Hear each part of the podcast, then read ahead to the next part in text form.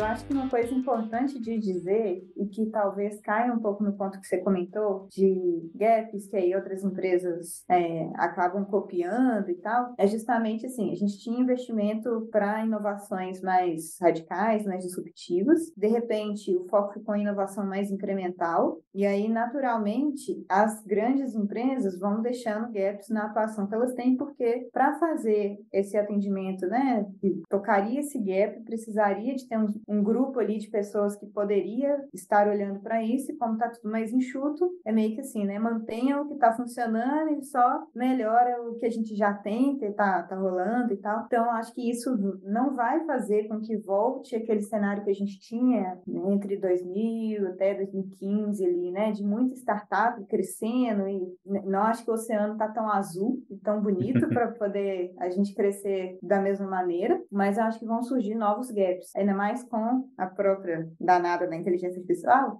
acho que vão trazer novas oportunidades, porque quando as empresas enrijecem a inovação dentro delas, ou quando elas têm recursos mais limitados, elas vão cair mais nesses lugares comuns para elas e que vão fazer funcionar, não é que elas vão perder tanto ali, né? Mas elas deixam de alcançar novas partes, é natural, não dá para abraçar tudo. E aí, nesse deixar de abraçar, empresas menores e que são é, tecnicamente mais ágeis, por serem terem mais flexibilidade, né? Para a estrutura ser mais simples e mais focada em algo, um problema específico para poder resolver, acho que a tendência é surgirem novas empresas assim, que vão tentar abarcar esses gaps que vão surgindo. Agora, se essas empresas vão virar novos unicórnios, ou se elas vão ser em grande parte adquiridas, ou se as grandes empresas vão olhar para elas vão replicar o que elas estão fazendo, aí eu acho que é cenas dos próximos capítulos, mas que vão surgir gaps de atuação, acredito que sim. Perfeito suas colocações. E além disso, a gente vê, a gente vê ainda, né, alguns temas ainda um pouco em alta. Low code, eu acho que foi uma coisa que a gente esperou que fosse ser falado mais do que foi ao longo de 2023. Teve aí em pauta, mas a gente, a gente vê alguns movimentos, mas eu acho que não foi tão longe ainda quanto a gente pensa, né? Ainda acho que,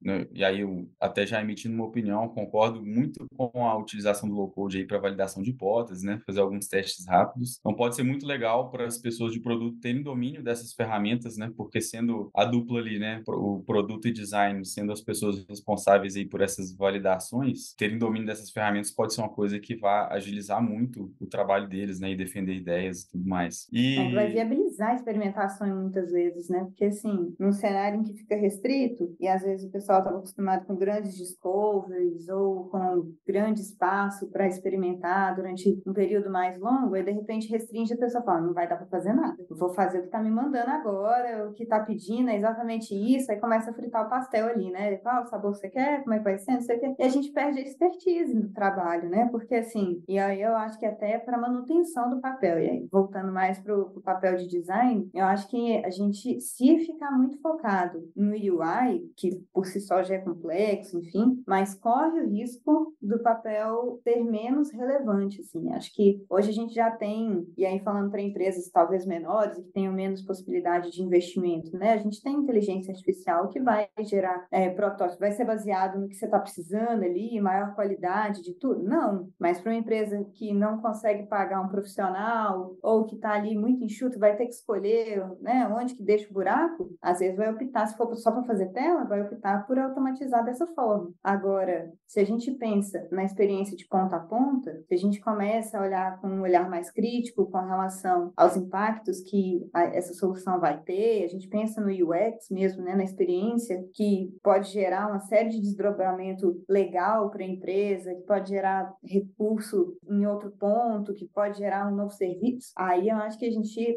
mostra o valor do papel. Se a gente caminhar para esse cenário de, nossa, está mais restrito, eu não consigo fazer aquele grande discovery, eu não consigo fazer aquele, aquela grande experimentação, corre o risco do papel se tornar menos relevante. Assim, acho que a gente precisa se reinventar para poder fazer acontecer. Existe a famosíssima frase que é o, o bom design é feito na restrição. E, e é isso. O papel que você fala de perder relevância ou não aí é o do designer ou do produto? É o do designer mesmo mesmo. Ah, tá. É, principalmente do designer. Porque eu não vou falar do, do de produto, que eu tô assim, né? Eu fico ali, Uhum. sempre vendo todo mundo atuar, às vezes em quando meto o dele e tal, mas falando da, da parte que me toca mais, né? Que eu conheço mais, o papel do designer eu acho que precisa estar muito atento Uhum. a essa essência do design, assim, não é nada novo, não é que a gente vai reinventar o papel, mas é porque acho que talvez por ter criado muito papéis especialistas ou até por a gente ter se afastado durante a pandemia do usuário mesmo, né, de conseguir estar próximo ao usuário muitas das vezes, a gente ainda precisa retomar essa essência do design em algumas, em algumas, alguns pontos da atuação, né?